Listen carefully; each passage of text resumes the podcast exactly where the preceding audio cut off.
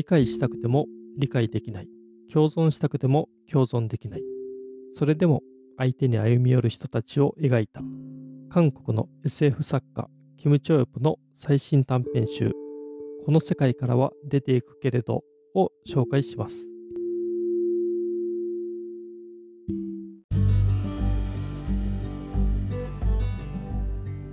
どうも皆さんこんにちは文学ラジオ空飛び猫たちですこの番組はいろんな人に読んでもらいたいいろんな人と語りたい文学作品を紹介しようをコンセプトに文学と猫が好きな2人がゆるーくトークするポッドキャストですパーソナリティは私大地と三重の2人でお送りします。文学のプロではない2人ですが、お互いに好きな作品を時には熱く、時には愉快にそれぞれの視点で紹介していく番組です。今回紹介するのは、キム・チョヨプのこの世界からは出ていくけれどです。カン・バンファさん、ユン・ジヨンさん役で早川書房から2023年に出版された本になります。キム・チョヨプの最新短編集来ましたねうんい、や、もうちょっと待ちわびていた本が、ね、ついに出版されましたね。そうですねキム・チョヨプさんは多分多分というかもう翻訳されてるものは全て紹介していましてこのラジオで一応そうですね。はいはい。でもこのラジオをよく聞いてくれてる方ならおなじみになってきてるとは思うんですけれどもあのそんなリスナーの方々あももしかしたらもうご存知かもしれませんがいいお知らせがございます、はい。11月26日 K-BOOK フェスティバルにてキム・チョヨプさんがですね来日されます。しかもこの日イベントで対談をするんですけれども対談相手はですね小川聡さんです。今年1月に地図と拳で直木賞を受賞された小川聡さんと対談されます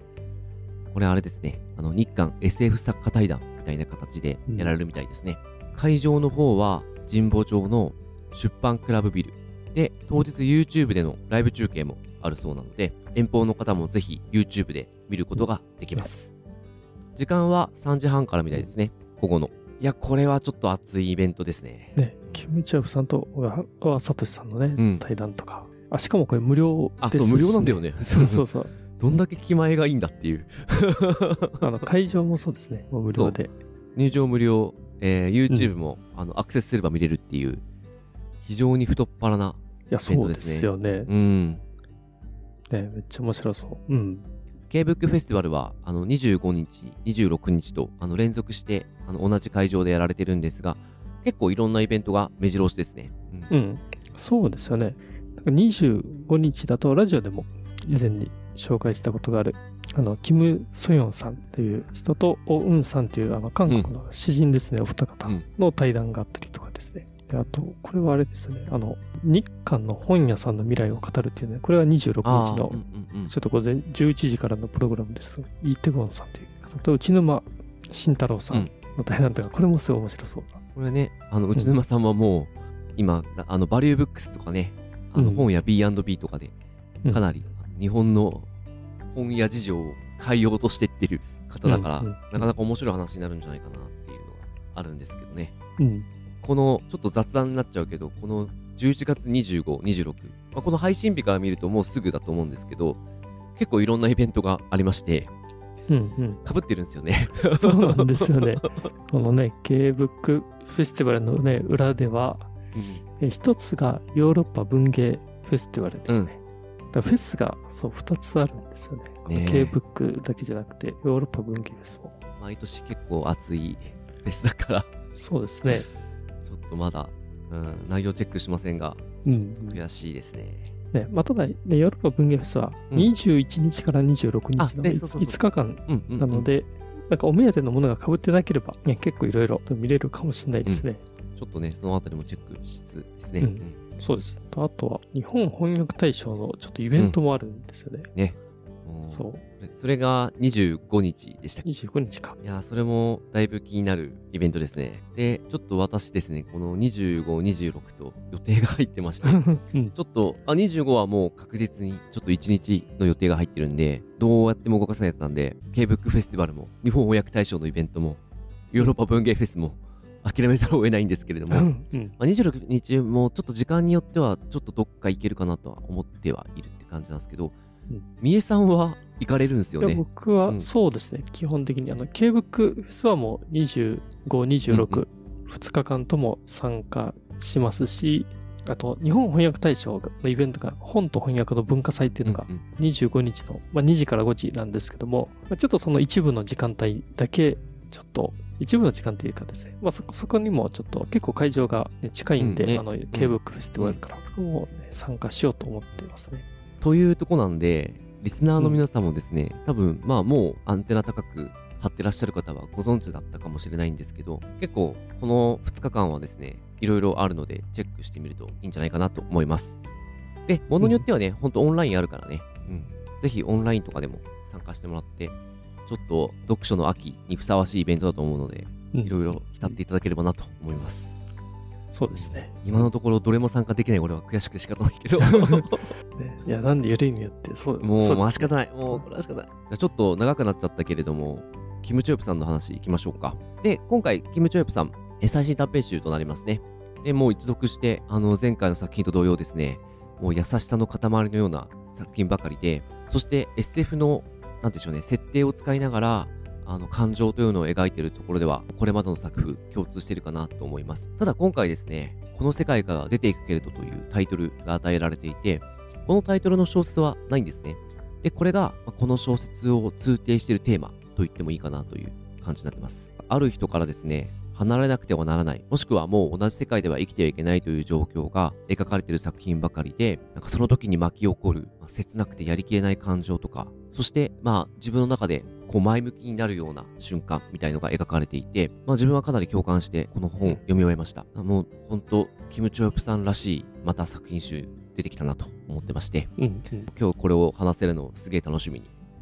してます。はい。いや、やっぱり今回も良かったですよね。なんか最初の短編集の時も思ったんですけども、まあ、今回の作品もそうなんですけども、えー短編集のその舞台というんですかね、なんかそれがまあ現代社会でちょっと身近なところから、もう本当にはるか遠くの宇宙の、えーどこかの惑星まですごいもう様々なスケール、えーでの物語あったのでなんかそのあたりがあの個人的にはすごいなんか楽しめたところでしたし、であと今年読んだ長編「あの地球の果ての温室で」っていう、えー作品だと、まあ、よりやはり短編に比べると重厚感とかその世界の果てしなさみたいなものを、まあ、その世界観の、ね、なんかその濃さというか、うん。そそのあたりは感じたんですけども一方でこの短編集はなんかキム・チョープさんがやっぱりあのすごいアイアイディアマンだと思ってまして、うんうんうんこのアイディアの豊富さであったりこの世界観でもまあいろいろなその世界観をそのそれぞれの短編の中で作り上げられていたりでまた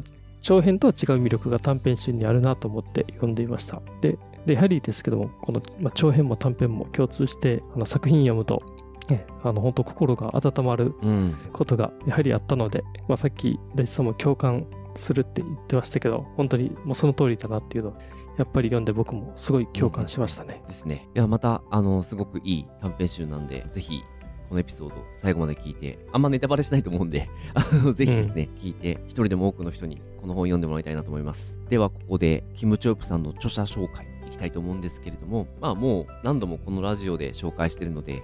ご存知の方も多いと思うんです。まあ、おさらいまでにお話ししたいと思います。キム・チョープさんは、え1993年生まれ、オハン工科大学科学科を卒業し、同大学大学院で生化学修士号を取得。あ理系の人ですね。うんで、在学中、2017年に館内紛失という小説で、韓国科学文学賞中短編部門にて大賞を受賞。そして、え私たちが光の速さで進めないならで佳作を受賞し、え作家としての活動をスタートさせました。で、短編集、え私たちが光の速さで進めないならは韓国内でベストセラー。もうこれも、あの日本でもだいぶ売れた小説です。今もう韓国のですね、新世代 SF シーンを牽引する作家となっていますね。長編、地球の果ての温室でが、まあ、同じく早川さんから出ていまして、で、これ、今回のこの世界から出ていくけれどは、3冊目の作品となりますね。日本で紹介されて。で、小説ではないところでは、サイボーグになるという、キム・オニョンさんとの協調がですね、えー出版されたりもしていますというところですかね。じゃあ、そ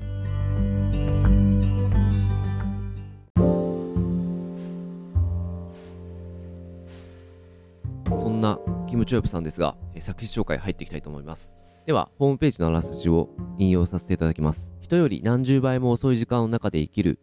姉への苛立ちを抑えられない妹の葛藤を描くキャビン方程式。原子に、えっと、これ幻の、えっと、なんだろう、足というか、そうですね。足とか腕とかっていう意味の。という意味のあの、つえー月辺に支えるで死と読む感じですね。えー原子に悩まされ、え3本目の腕の移植を望む恋人を理解したい男の旅路を追うローラ。社会の多数派とそうなれない者とが理解と共存を試みる人生の選択の7編となってます。うんで、えー私たちが光の速さで進めないならに続く第2の短編集ですね。というのが、まあ、ホームページからの引用でございますが、そうですね、これちょっとまた後で話そうかなと思ってたんですけど、結構、あの、いろんな立場の人に対して思いを馳せるような小説が多いかなと思います。うん、そうですよね、ちょっと今の引用のところにもあったんですけど、社会の多数派とそうなれないもののとがっていうところで、ちょっとそのね、なんかその少数派の人たちのこととかを結構描いてる作品が、まあ、あの基本的には多いかなっていうところですよね。そうですね。だからなんか、まあ、まあ、ちょっとここで 話しちゃうと長くなっちゃうから、あれだけど、まあ、キムキム・チョヨプさん自体、聴覚に障害がある方なので、あの、そのあたりの多分感覚っていうのが、非常にこの小説の中でも生きてきてるんだろうなと思います。まあ、ちょっとこの程度にして、本書の魅力いきましょうか。で、ここからですね、ちょっと魅力の話に移っていきたいと思うんですけども、えーまず一つ目がですね、えー理解や共存が、えー難しい人と人がそれを実現しようとする、まあ、過程が描かれているんですけど、まあ、それがすごくいいというところですね。まあ、これもね、先ほど、えーまあ、社会の多数派とそうなれないものとか、まあ、理解と共存を試みる人生の選択と、まあ、説明されていたんですけども結構ですねこの作品の中で人と人との間に、えー境界線があったりします。まあ、それはなんか様々ですねあの例えばちょっと壮大な話だと、まあ、地球人と異星人との間の境界線であったり例えばその環境に適した体を持ってる人とその環境に適していない体を持ってる人あるいはそのハンディキャップの話で、まあ、ハンディキャップのある人とない人とかですね。でその結構その境界線が、まあ、あることで相手のことが理解できなかったりちょっと一緒にまあ共存することが難しかったりというようなシチュエーションにまあ陥ってしまうんですけども、まあ、ただそこで諦めずにやはり人と人がまあそれをちょっと乗り越えようとしようとする、まあ、その困難に立ち向かおうとするようなですね、まあ、そういったま話が基本的にはあの多くてですね、だからそこの過程ですね、まあ、そこにはやはりあの相手に対してのま友情とか愛情とか、まあ、そういったまあその行為のようなものがま根底にはあると思うんですけども、そこまでしてもでも困難に、あその壁を乗り、境界線を取っ払って相手を理解しようであったり、相手と共存しようっていうですね、なんかそういったあの作品がえあるっていうので、もうこの、この過程のところがね、すごくもう読んでいて、あの心が動かされるところでもう魅力だなと思っていますね。結構大きい共通点だなと思ってるのが、どの作品もこの歩み寄る瞬間みたいのが描かれていて、この人ともう違ってしまったというか、もともと同じような状況にいて、まあ、好意を寄せ合っていたけれども、離れてしまったとか、で、でもその離れてしまうような時に歩み寄ろうとする時もあれば、はまあ、ちょっと離れた後にまた歩み寄ろうみたいな部分みたいなのが結構描かれていて、その根底になんかこの完璧に分かり合えないかもしれないけれども、でもなんか理解することは諦めたくないみたいな、そんなうん。揺れ動く感情みたいのが描かれてる気がしていて、まあ、ここはあの、まあ、ちょっと今、みえさんいろいろいろんな立場の人、まあ、ハンディキャップのこともそうですし、世界が違いすぎる人との、あの、この理解しすることができなさみたいなのも描かれるんですけれども、でもそのどんな場面においても、まあ、主人公だったり、相手だったりが歩み寄ろうみたいな瞬間がある気がしていて、なんかそこにだいぶ今回は共感となんか感動がありましたね。うんうんでまたこれ面白いのが、うんなんかそのなんか相手の人のちょっとそこのやはりあの小説を面白くするためだというところであの結構その本当に例えば人類の本当存続を背負ってるとかですね。結構その重重大事が背景にあったりして。でそういう重大事があるそのなんていうんですかねそのキーパーソン的な立場にいる人が実はその少数派でなかなか理解してもらえない人とかですね。このあたりすごいうまい、うまく、なんかそういう設定をうん。されていて、まあ面白さと、あと、単純な話ではないなと思っていてですね、うんどれも、そうん。結構その複雑ないろんなものが絡み合う。うんうんうん。え。なんかその、なんか対個人と個人だけじゃなくても、その背景にはももうちょっと、もっと大きな社会とか、この人類とか、なんかそういうのも絡むような、うん。なんかそんなちょっと壮大さみたいなものもあって、いや、まあその中ででもどうするかっていう、まあ歩み寄ろうっていうね、うんうんうん。なんかそんな、なんかすごくいいところだなって思っていて、で、ちょっとその魅力のあの二つ目なんですけども、うん。まあ、これもあの今までのあの話に通じるんですけども、まあ、一貫して優しさがあるという点かなと思っています。うん。まあ、この優しさっていうのは、まあ、登場人物もそうだし、まあ、この著者のキム・チョープさんもとそうだと思うんですけども、まあキム・チョープさんの作品の結構大きなあの共通点かなと思っていまして、例えばその人と人との間にまあ境界線があったとして、そういう人たちが、やはりその、なんていうのかな、なんかその通じ合う瞬間があって、まあ、歩み寄ろうという、まあそんな瞬間があるんですけども、なんかそこに結構ですね、その、えー自己犠牲の精神というかあー、確かに。なんか自分、自分よりもその他者のことを思いやるっていうようなですね、結構そのような人が、あの、出てくるなと。うん。まあもちろんそそれだけやっぱり、まあ、設定がちょっと SF なところがあるので、えーまあ、かなりその世界も、まあ、厳しい世界がであったりとかですね、まあ、いろんな条件下の中でなんですけども自分よりもちょっと、まあ、相手を優先してというようなですね、うんうんうん。まあ、ちょっとそのような結構スタンスの人物が多いっていうのが特徴としてあるなと思っていて、そうですね。まあ、そういった点でも登場人物にあれ感情移入しやすいところはあるんじゃないかなと思ってますし、まあ、その優しさの部分ですね。というのは思いますね。そうですね。主人公の、まあ、自己犠牲のところも確かにこの優しさみたいな部分につながるところではあると思うんですけれども、あと、まあ、私がこの作品を通してやっぱ感じたのは、結構最初の方にも言っちゃいましたけど、やっぱいろんな立場の人の考え方とかスタンスを大切にしたいっていう眼差しのようなものがある気がしていて、これはもう、なんかやっぱこういう時だと、なんかマイノリティの意見みたいのをなんかこうう、うん救、い上げようみたいな、そういう文脈もなんか強いのかなって、あの、聞かれてる方は思うかもしれないんですけど、でもそれだけじゃなくて、どうしてもですね、このいう状況で大多数としてはこうしなくてはならないみたいな部分、そういうのにもちゃんとあの目が向けられてる気がしていて、だからすごく受け入れることができるというか、受け入れるじゃないか。なんかそこに、キム・チョヨプさん固有の何か優しさと言ってしまったらそれまでなんですけど、描きたいことみたいのがある気がしていて、ここは読んでるとやっぱりいろいろ感じる部分が絶対あるところだなと思いますね。そうですよね。うん人って理解してほしいんだ。あ、なんだろう。自分のこと見てほしいんだみたいな、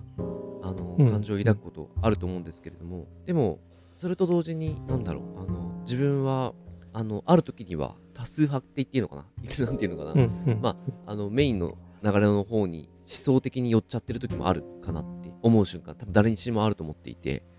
うん。で、いろんな考え方が多分自分の中であると思うんですけども、やっぱりいろんな考え方を持ってるからこそ、多分、あ、いろんな立場か。いろんな立場が自分の中にあるからこそ、この時はこういう立場だしとか、いろいろあると思うんですよ。そういうのになんかね、広くリンクしてくる感じはあるんですよね。うん。キム・チョープさんの作品って。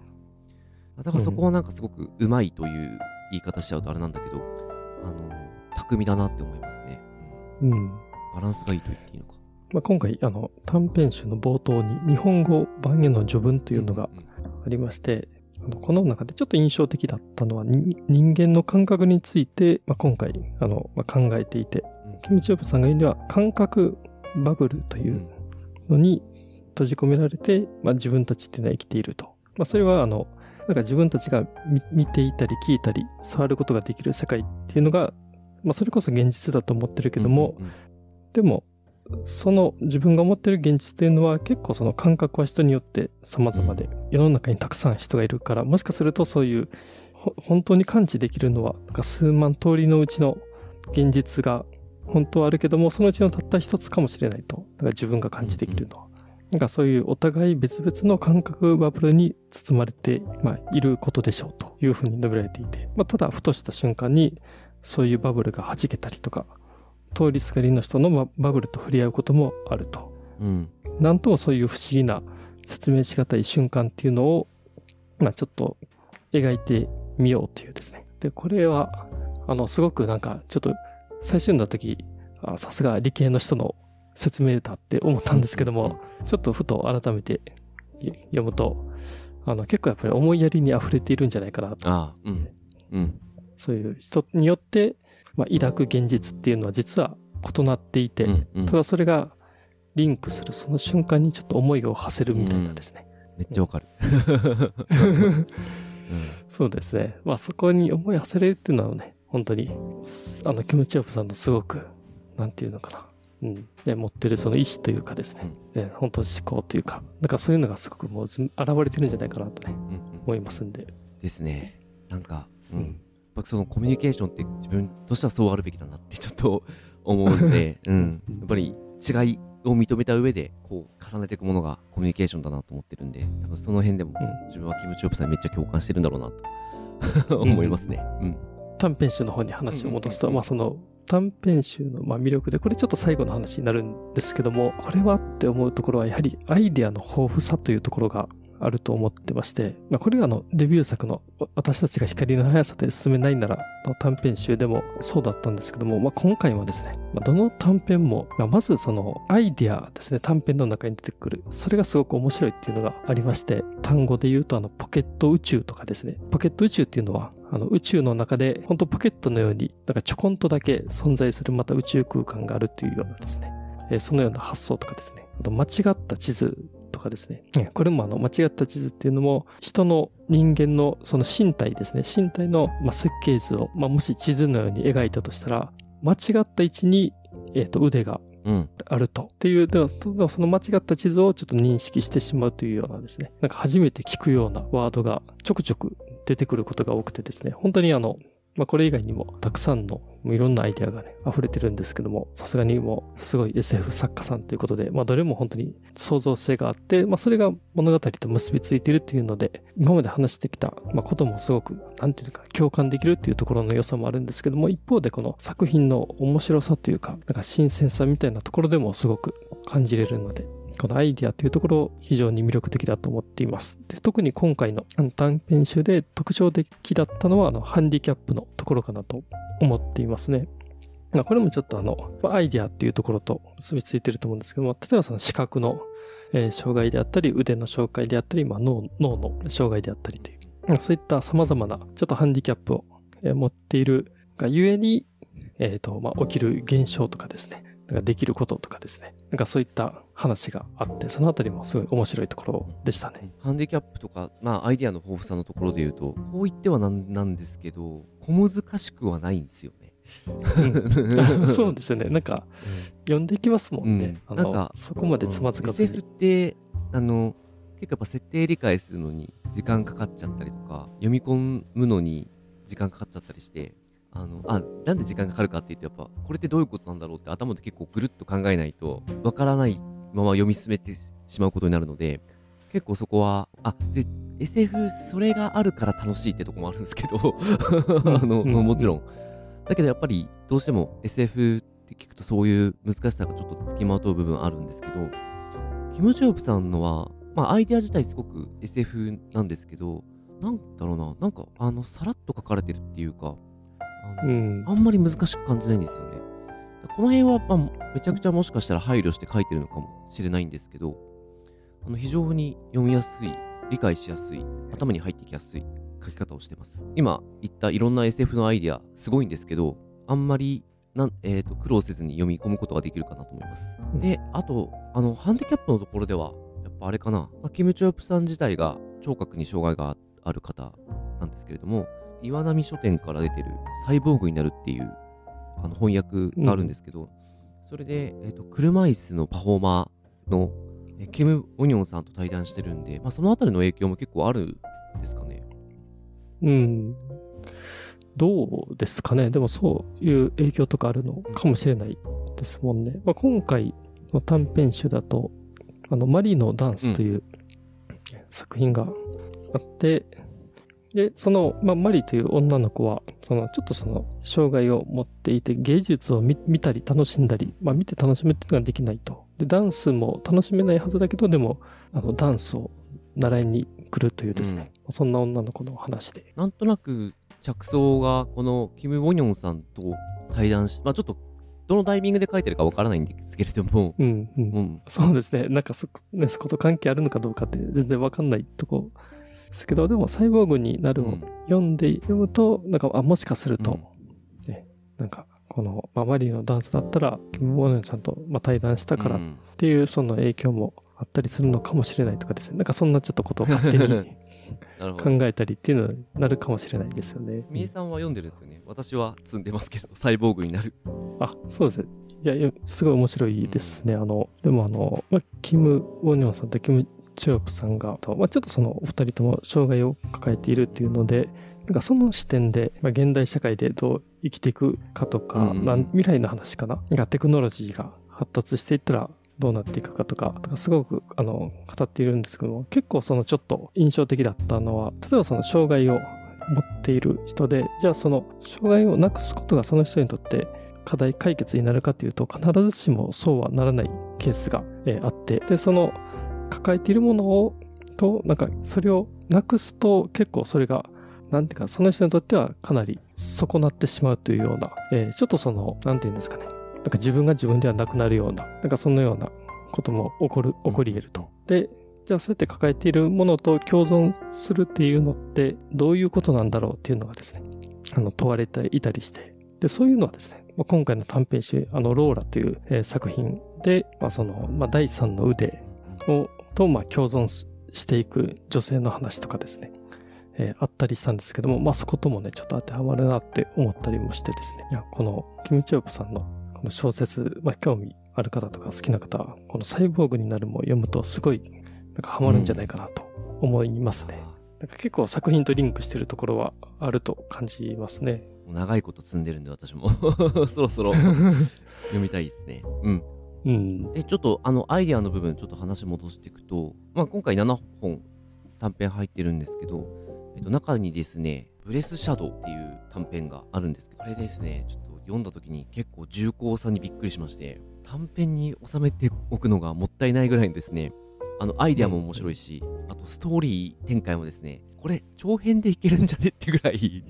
内容が濃くて、うんまあ、そううん、ですよね。これを、まあこの短さにキュッと収めていく。なんかこう描こうとすれば描ける部分結構あったはずなのにあんまり描かないでこの切れ味の良さというかうん。この短編としての完成度を上げてってる感じとかはあのすごく面白かったし。まあこういうのってあれなんだよね。比較にならないかもしれないけど、テッドチャンスさんとかもめっちゃうまいなと思っててこういう短編、うん。長編にできそうなぐらいのアイデアを短編に詰め込んでくるっていうのは、ううん。んまあ SF 作家さんもしかしたら多いのかもしれないんですけどあと,、えー、と認知空間っていう作品があって、あ俺私これかなり好きなんですけどこれはあれだなと思いました。結構ディストピア小説っぽいんですよ内容が。あ、ぼうん私はディストピア小説だなってちょっと最初思いました、うん、で、うん。それに対するカウンターだなと思ってこの最後の展開が、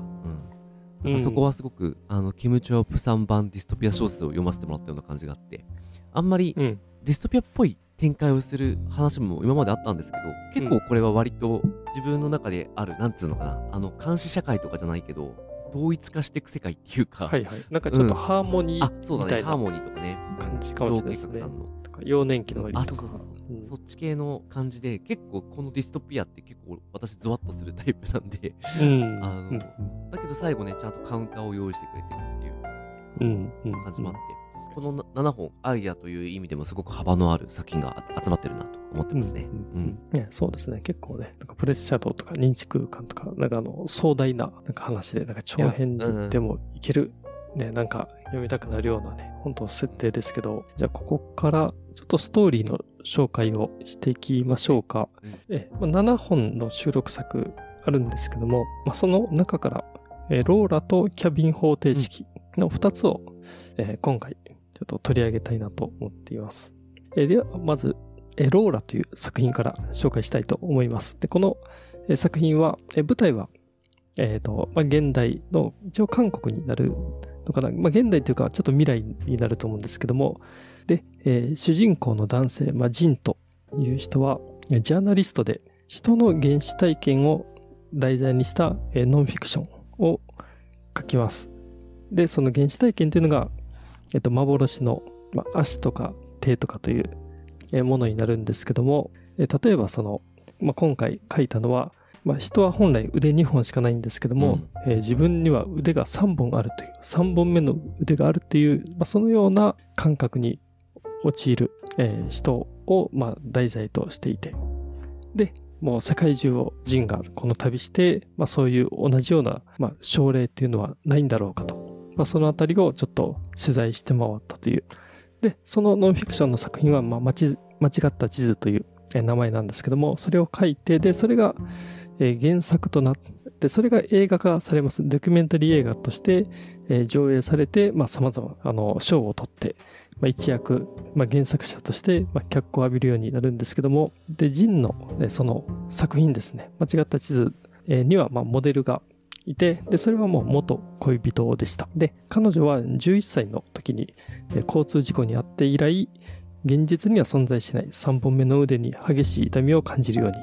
なります。で、それはどんなリハビリ治療をしても効果がなくて、まあ、ただ VR シミュレーションの療法というのがあって、その VR を使った、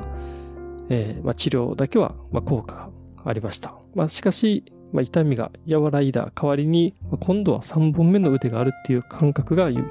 あ、より鮮明に感じられるようになってしまうという。うん、で、そんな、えー、彼女と、まあ、ジンが、まあ、付き合って10年ぐらいしてですかね。で、彼女が、まあ、やはりその自分にはもう3本目の腕があるっていう感覚がすごい強くあるので、うん、実際にえー、手術をして自分に3本目の腕をつけたいというようになります。で、ジンは、あの、それには反対するんですけども、まあ彼女がその自分の気持ちにはちょっと嘘、嘘はつけないと。というので、えー、機械の腕をつけるという、えー、決断をして、えー、します。まあそれで手術をするんですけども、まあただ、まあ、機械の腕をつけることで、ちょっと彼女がその、まあ、体に傷がついて、やはりその技術が完璧ではないので、手術をしたものの、まあそれがどっちかというと、なんか成功というより、失敗と捉えられるもので、まあちょっと欠陥となってしまったと。うん、まあでも、ね、なぜその自ら欠陥を、まあその腕ですね、第三の、そういうちょっと欠陥をつける決断をしたのか。で、彼女はやっぱりそれを、えー、取ろうとはしなくて、まあその、まあちょっとその、まあ不器用というか、まあそんな第三の腕を、えー、持ったまま生きようとするんですけど、で、ジンはそんな彼女を、まあ、理解しようと思って、まあどうしてもちょっと、まあなんで彼女がそんな生き方をするのかちょっと理解できないまんまいたので、まあ、理解しようとして、まあ、同じような症例を求めて、えー、旅をしていったと。まあそれがちょっと話最初に戻るんですけど、まあノンフィクションの、えー、間違った地という、えー、作品にへの感染につながっていくんですけども、まあ、そんな、まあ、ジンの、まあ、間違った地図を、まあ、書くに至った、えー、体験っていうのが、まあ、この小説の中で、えー、描かれていると。で、ちょっと今回話ここまでにしようと思うんですけども、まあ、小説の続きですね。まあ、この後、まあ、このジンとか元恋人の彼女というのはどうなっていくのかっていうのはですね、ちょっと読んでのお楽しみにしていただけたらなと思いますね。いや、これもなかなか、なんていうか、ちょっとね、もう結構個性の強い、作品だなとは思いますね。これも なんか本当にあの理解できない部分から始まってなんとか理解しようとして、うん、のジンが動いていく話であの三重さんが語ったところではない部分です。えっと、うん、もう一人 H っていう登場人物というかあの、はいはい、手紙メールか。メールをくれる人がいて、うん、その人があのおそらくジンと同じような立場にあって、うん、自分も理解できないけども理解したい相手がいるっていうところ、そこのプロセスあのジンが歩いたプロセスっていうのに多分惹かれてはいてっていうところで、うんうん、この辺りのあの広報する感じとかすごく自分は読んでて面白かったですね。まあどちらもローラなんですけど。言っていいのか分かんないけど。ちょっとカットするかもあれか。うん、で、えっと、個人的にはこのローラ、あの、やっぱりラストの方ですね、ジンが書くメールがめっちゃ俺、私は好きで、ちょっとここ内容言うとあれかもしれないですけど、感動したのはやっぱ愛していてもついに理解できないものがきっとあなたにもあるのではないでしょうかっていう文章があるんですけど、うんうん、ちょっとここにやっぱりこう距離を詰めたいけれども詰めることができなかったりする時なんでしょうね、うんうんうん、あの壁もあるよなっていうところ。作品の中であのジンの葛藤があの描かれていてやっぱりその元恋人のことをすごいねもう愛しているんですけどまあ、ただその元恋人がどうしてもその自分が理解できないなんか決断をやっぱりね、あのしていくんで、ね、なんかそこの、なんかどうしてもそれが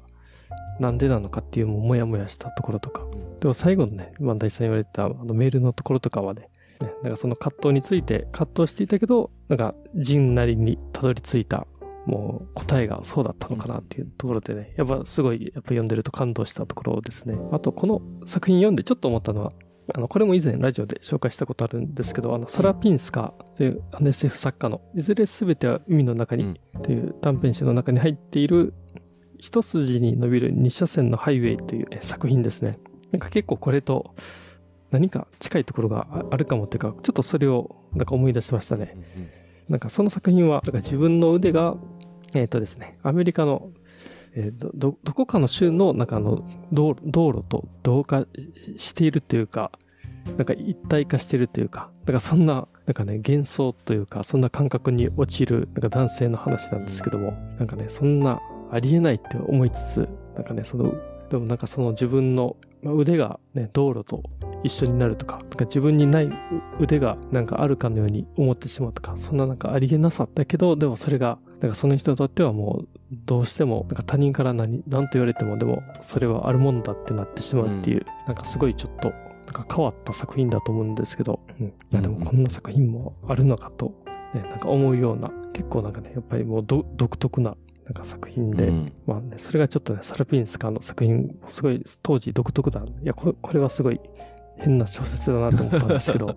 そう、なんかね、そこと結構、なんか近いものを感じましたね。で、あれだもんね、あると思ってるのにないっていう感覚が強すぎるわけだもんね。だから、うんどうしてもね、それを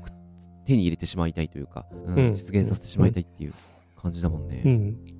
そうですもんね。なんかその人にとってはなんかね、なんかそれをもう、なんかそれと一緒に生きていくっていう、うん、のがなんか自分の生き方というか、ね、になってしまうっていう、うん、ことなんで、いや、これもなんかね、うんちょっと読んだらいろいろとなんか考えてしまう、ね、ほんと作品だなと思いますね。うん。じゃあ、ちょっと次はですね、私が選んだ作品いきたいと思います。で今回ですね、やっぱ7本あったので、どれにしようかなっていうのを非常に悩んだんですけれども、これが一番好きだっていうかどうかっていうのよりも、もうちょっとこれはちょっと話したいなって思ったので、ちょっとこれにしました。えっ、と、一番最後に収録されているですね、キャビン方程式という、えー短編ですね。こちらをちょっと今日は紹介したいと思います。この話はですね、時代的には現代なのかな？かっていう感じですかね。うん。そうですよね。うん多分、うん未来とかの話ではないんですけれども、で、まあ、現代の韓国かな？だと思いますね、舞台は。うんで、えっ、と、優秀な理論物理学者であった姉がいる主人公なんですけれども、妹の主人公なんですけども、で、その姉がですね、ある日交通事故に遭ってしまい、えっ、と、脳の認知機能に障害が残ってしまって、他人よりもですね、時間を認知するのが遅くなってしまうという状態に追い込まれます。で、えっと、まあ、どういうことかっていうと、情報の伝達にめちゃめちゃ時間がかかるんですね。で、自分から発信するのもめちゃくちゃ時間がかかるという状況です。で、これ普通の人と同じ時間軸ではコミュニケーションが取れなくなってしまっていて、かなりのタイムラグが発生するような状況になります。だから、メールとかだと結構うまくいくんですよね。だいぶ、うんあの、いわゆる即レスみたいなの返ってこないんですけど、時間がかかるけれども、普通の人から見たら読むのにかなり時間がかかるんですけど、そして返信するのもめちゃめちゃ時間がかかるんだけれども、まあ、メールだとそれなりにちゃんとコミュニケーションを取れるんですが、もう対面でとか電話でとかではですね、全然もう話にならないくらい時間が違ってしまうので、コミュニケーションが取れない状況でした。で、まあそんな状況なので、え家族はですね、この姉を、あ、姉はちょっとアメリカかな？で、ちょっともう理論物理学を研究してたんですけれども、まあ一回韓国に連れ戻してきて、えー施設に入れていたんですが、ある日逃げ出します。で、姉はですね、まあ、昔からしていたあの時間バブルの研究をですね、再開していました。まあ、もう、えっ、と、研究所であのできる範囲で、えーいろんな仕事を手伝いながらやるという形ですね。被験者というか、その認知が遅れていることに対することの、まあ、実験のとしてもちょっと自分のことを提供しながら、傍らで、えーいろんなことを手伝ったり、または自分の研究を進めたりしていました。でそんな姉からですね、3年ぶりに手紙が来ます。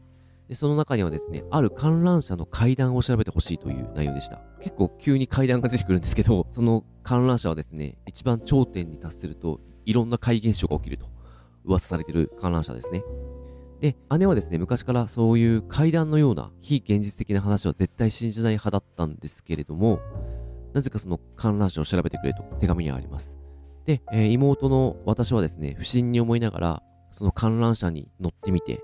何度か乗ってみて調べていくと、というような話なんですけれども、まあ、この後もちろん2点3点して結末を迎えるわけですが、まあ、ちょっとそれはあのさっきの三重さんのえローラと同じようにちょっと読んでからのお楽しみかなというところで止めておきたいと思います。いや、面白い話ですよね。これ面白かったですね。うん。うん。いや、なんかお姉さんのことを思うと、もうかなり、うん。なんていうか、切ない、うんえっ、と、まあ、気持ちになる小説ではあるんですね。やっぱり、やっぱりすごい優秀な学者であって、なんかすごい本当にもう、国を代表するようなあの人でもうバリバリもう活躍してはったんですけど、ちょっと事故に遭ってしまって、ねあの施設に入らざるを得なくなったっていう、ってっていう話がやっぱりちょっと最初のあの書かれていて、で、それと同時にこの、えっ、と、観覧車の怪奇現象ですね。あの、心霊スポットみたいになっていて、すごい人気なんですよね。なんか若者たちが観覧車に乗るためにね、結構行列を作ったりして、っていう、なんかこの、なんかこの二つの話がなんか、ちょっと同時進行で語られていくんですけど、結構面白かったですね。なんか、ここの二つの話がどうやってリンク、シン確かに。シンクロしていくんだろうって全然違いすぎるんで話が短編集でこんなえなんか遠いところの2つの話が同時に走り語られていくのってこれはどうなるんだろうってすごいなんかねワクワクしながら読んでましたね確かに階段の方から始まるから、ちょっとよくわかんなさが 最初漂うよね。そうそうなんですよ。階段とねあとお姉さんのそのあ、うん。手紙か。まあ、うん。まあそうですね。お姉さんのまあ手紙というか、まあ、人生の話というか、と思いきや時間バブルですね、うんうん。っていうそんなちょっとワードが出てきてなんかこの設定もすごい面白いですし、個人的には、この小説でめちゃめちゃ、まあ、ストーリーもめっちゃ面白いし、展開も面白くて、うん。でラストもすごいいい良かったんですけど、結構気になっちゃったのは、この時間の捉え方ですね。結構人それぞれだし、なんか同じことでも、同じ空間にいても、その時流れてる時間が長く感じる人もいれば短く感じる人もいたりするじゃないですか。で、うんこの小説の中で、えっと、時間のその流れの捉え方ってのは脳の認知によるっていう話が出てきていて、あ、これめちゃめちゃ面白いなと思って、確かに自分がどう認知してるかで、時間の流れってほんと変わるなっていう、うんところはあるかなと思っていて、当たり前のようにみんな同じ時間を過ごしてるっていう前提としている世界が今あると思うんですけど、うんうんまあ、あ、さっきのちょっとその、同じ時間を長く感じる、短く感じるっていうのは、なんていうか、この、ちょっとそれとはずれるんですけど、例えば、誰かに触れた瞬間に触れられたことがわかる、あっちにわかるっていうのは、うんそのの時間の感覚っていうのは、まあ、ほぼ、ままあ、いわゆるタイムラグゼロでいくっていう感覚っていうのはみんな多分共通してると思うんですけど、それが遅れるんだっていう感じがすごく面白かったですね。なんかある物事を理解しようとした時にタイムラグとか出るじゃないですか、認知。はい人それぞれで。うんうんうんまあ、学校の授業とかで同じように教えてもらっていても、うんうん隣の人と自分とでは理解度が違ったりするってことは、まあ、もう当たり前のように発生すると思うんですけど、うんまあ、そういうことでもあるよなとか思ったりして、やっぱりこの認知のズレっていうのはめちゃめちゃ面白いテーマだなって、うんこの小説を読んで思いました。まあ、っていうところで、うん。ちょっとこの話は、キャビン方程式はちょっと紹介ここまでにしようかなと思いますが、うん。ちょっと他の先も行きましょうか。そうですね。ちょっと、うん。まあ、ローラとキャビン方程式以外の他5つの、えー作品ですね。の中でちょっと印象に残っているところ、うん。ちょっとお互いに挙げていけたらと思うんですけど、まあ、僕はまず最後のライゴニですね。あ、はいはいはい。これ、まあ、ラジオでももう以前にこの作品を紹介していて、最後のライオンに韓国パンデミック SF 小説集というのがえー2022年かな、うんもう年明け早々に出て、まあ、これをラジオでも取り上げたことがあってということでパンデミックがまあ一つのテーマのあの作品なんですけどもやっぱり、えーまあ、今回読んだ中でもやっぱりこの短編集なんですけどもこのえーとまあ、このさこの世界観の広がりというかですねとかあとこの話の展開のまあ2点3点する模様であったりとかっていう点ではもうすごい面白い作品だなと。えまあ、これ一番最初に収録されていてまだ読んでいない方だったらこの最後のライオニがまあまず、まあ、すごい まあ、まずはやっぱり一番のおすすめかなとはちょっと個人的には思っていてうん。ですね。まあ、これも本当にもう、まあ、すごいもうロマンチックですし、えやっぱりそのパンデミックがテーマということで、まあ、とかですね、あと、まあ、クローンとかですね、なんかそんな、すごい、なんか死なない体とかですね、なんかいろんなあの設定が出てきて、もうそんなのが絡み合ってっていうので面白い作品なので、うんうんえちょっと読み返したんですけど、やっぱ面白かったですねあう。ん俺も読み返して、うん。あやっぱめっちゃ面白いって。そうです。いいよね。うんまあ、最後のライオンには我々のエピソードでも語ってますので、ぜひそちらも合わせてお聞きいただけるとというところですね。そうですね。で、次が、マリのダンスですね。なんかこれもすごいもう変わった、えー作品だなって思いまして、えーまあこれもですね、あの、まあ、このマリという人がちょっとその、ちえーと、これは目に障害を持ってうん。まあ、いるまあ人で、まあちょっとその芸術を見たり、えーする、して楽しむっていうのができないと言われていたんですけど、まあ、ただダンスを、で、ダンスもまあ踊ったり、それを楽しむとかっていうのはあのできないとあの思われていたんですけど、ただそれをえー習いに来るというですね、まあ、そのようなところから始まる小説なんですけども、ただこのマリにはすごいあの思惑があって、で、これが最初に言われてるんですけども、このマリがもうすごい、なんて言うんだろうかな。もう、その、社会を、にインパクトを与える、あの大事件を起こすという。で、このダンダンスを習うと、この大事件を起こすというのが最初に語られるんですけど、それがどう結びつくのかっていうのがですね、もう全然、うんうんもう想像もつかないんですけども、まあこれもすごい面白い話で、うん。まあ、このマリが、なんかどんな思惑があって、で、なんか最後どんなことをし、あの、しでかすのかっていうですね。えで、その裏にはどういうことが、まあ、どんな思いがあるのかとかですね。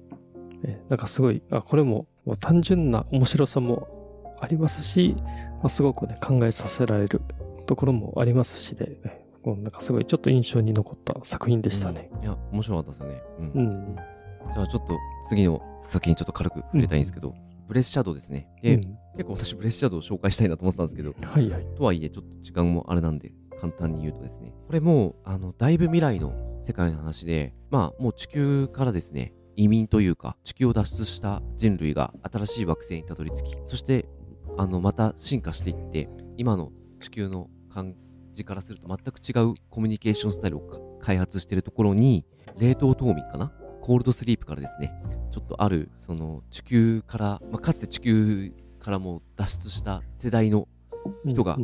まあ、蘇ってしまうというか目目を覚まさせてしまうような状況ででこのもう、まあ、ブレスシャドウってこの惑星というか集落なんだろうこの新しい世代の人が住んでるところの場所の名前なんですけどもブレスシャドウの人たちはですねもう音声言語で話してないんですよね。なんかうん粒子というものを使って話しているのでうん。またその辺のディスコミュニケーションが起きるんですけど、まあ、そのあたりが結構ありながら、あの主人公の女の子とその目覚めた女の子、まあ、ほぼ同い年っぽい設定なんですけどもその2人が、まあ、歩み寄っていくっていう話で冒頭でも言ったんですけどあのアイディアストーリー展開含めてですねめちゃめちゃ濃厚でうんこれは読み終えた時に結構感動するリストの一本でしたね。これもすごい読み応えありましたよね。うん。これはすごかったですよね。うんね。うん、確かに。で、あと、ちょっと2本紹介したいんですけど、えー、いにしえの協約っていう作品も、あうんえっ、と、これも、はるか未来の話で、えーある惑星にたどり着いた人類たちが、その惑星の環境に慣れた結果、慣れようとしていった結果、もしかしたら地球人の時よりもなんか生きにくくなってるんじゃないか、みたいな話がちょっと、あの、探査してきた側からちょっと話が出たりするっていうところで、でそこでね、ちょっといろんな、あの、なんでしょう、隠された事実というのがあって、うんうん。うん。それが判明していくっていう話なんですけれども、うん。あなんか、あのー普通の SF とは違う優しさに満ちたあ作品で、うん。うん。かなりグッときましたね。ああ、そうですね。うん、確かに。なんか、これすごい、僕は、あの、面白くて、今回ちょっと紹介しようか迷ったあ、ね。うん作品だったんですけども、だからその惑星についた地球人サイドの、うんうんうんえっ、と、人から見ると、なんかその惑星であの、まあ、神様への信仰があって、で、まあ、とはいえですね、ちょっとそれはもう、なんか、ちょっと言い方悪いんですが、ちょっと古臭い信仰ではないかと。その宗教のせいで科学をないがしろにしていて、そのせいでその星で暮らしている人たちは、ねちょっとある、なんていうか、まあ、病気みたいなものになって、なんか早早死に死んでしまうと。ねそれよりかはもっと科学を受け入れて、だから寿命を伸ばす手段をなんで取らないのかっていう。で、で、その主人公のまあ地球人の話し相手というか、まあ、友人関係になる人が、えーまあ、そこではその司祭ですね、その宗教を、まあ、信仰するを、まあ、その宗教を、えーと信仰していく立場の人なんですけども、その人がその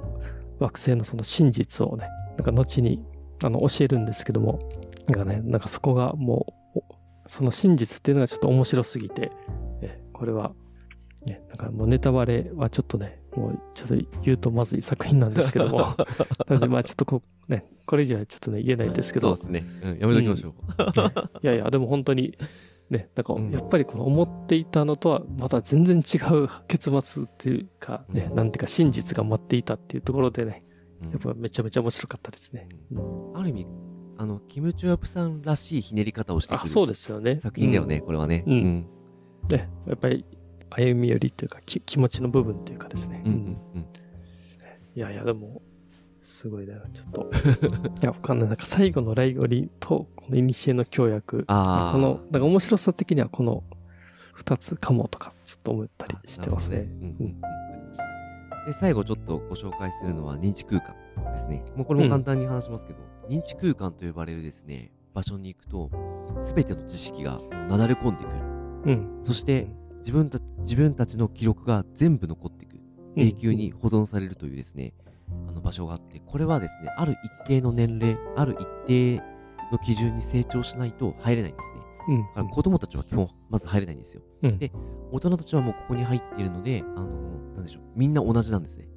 みんな共有してるから、まあその中でこの分野で頑張りたいとか、もちろんあるっぽいんですけど、基本的にはなんかすごくみんな同じなので、あの争いが起きない、うんいさかいが起きないという世界の話ですね。うんでも子供たちはまだ入れてないので、あのいろいろいさかいとか、まあいじめみたいなのもあったんですけど、うんとか発生しまうと。主人公のあの友達にイブという女の子がいるんですけど、この子が生まれつき体がうまく成長しない子で、あのどうしてもですね、この認知空間に入ることができないと。で、この世界は全て認知空間を使うことで回るというのが大前提になっているので、このイブはですね、なんか成長してもですね、仕事ができないとか、そういう状況にあります。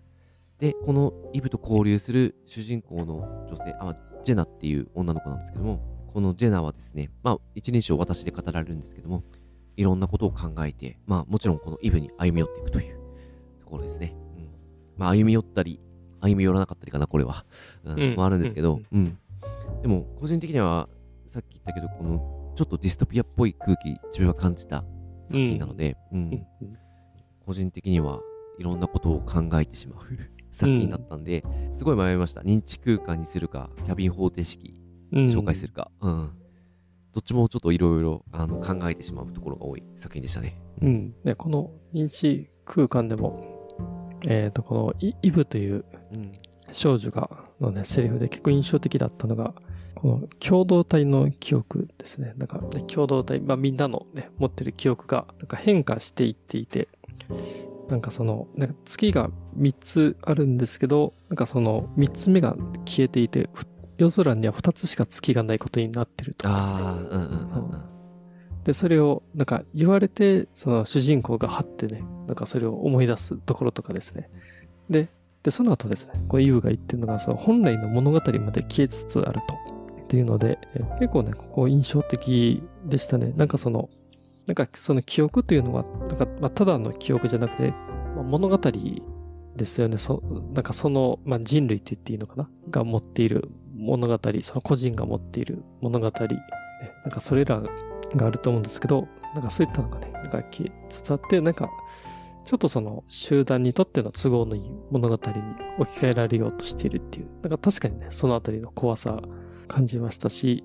で、あとはこの、ちょっと面白いと思ったのは、なんか宇宙を、なんていうんですかね、それを理解しようとしたときに、なんか一つのパッケージではもう無理じゃないかと。なんか。でそれはもう、なんかみんなで分担して一人一人の中に一つ一つの星というか、なんかそういったのを、えっ、と、記憶していくことで、なんか宇宙っていうのは理解していけるんじゃないかとかですね。なんかそんな話があって、そのあたりも読んでてすごいいいなって思ったところでしたね。ですね。うん。いや、なんかすごいいいことがね、ちょっと書かれてるなって思いましたね。そうなんだよな。認知空間めっちゃいい作品だと思ったんだよな。うん。というところで、やっぱり7 そうですね本全部良かったっていう。そうです。あの、7本当に全部いいですよね、これは。うんうん。これ多分ね、本当人によって絶対あね、ね、ここの作品れがいいっていうのはね、もう異なってくると思いますね。変わるよね。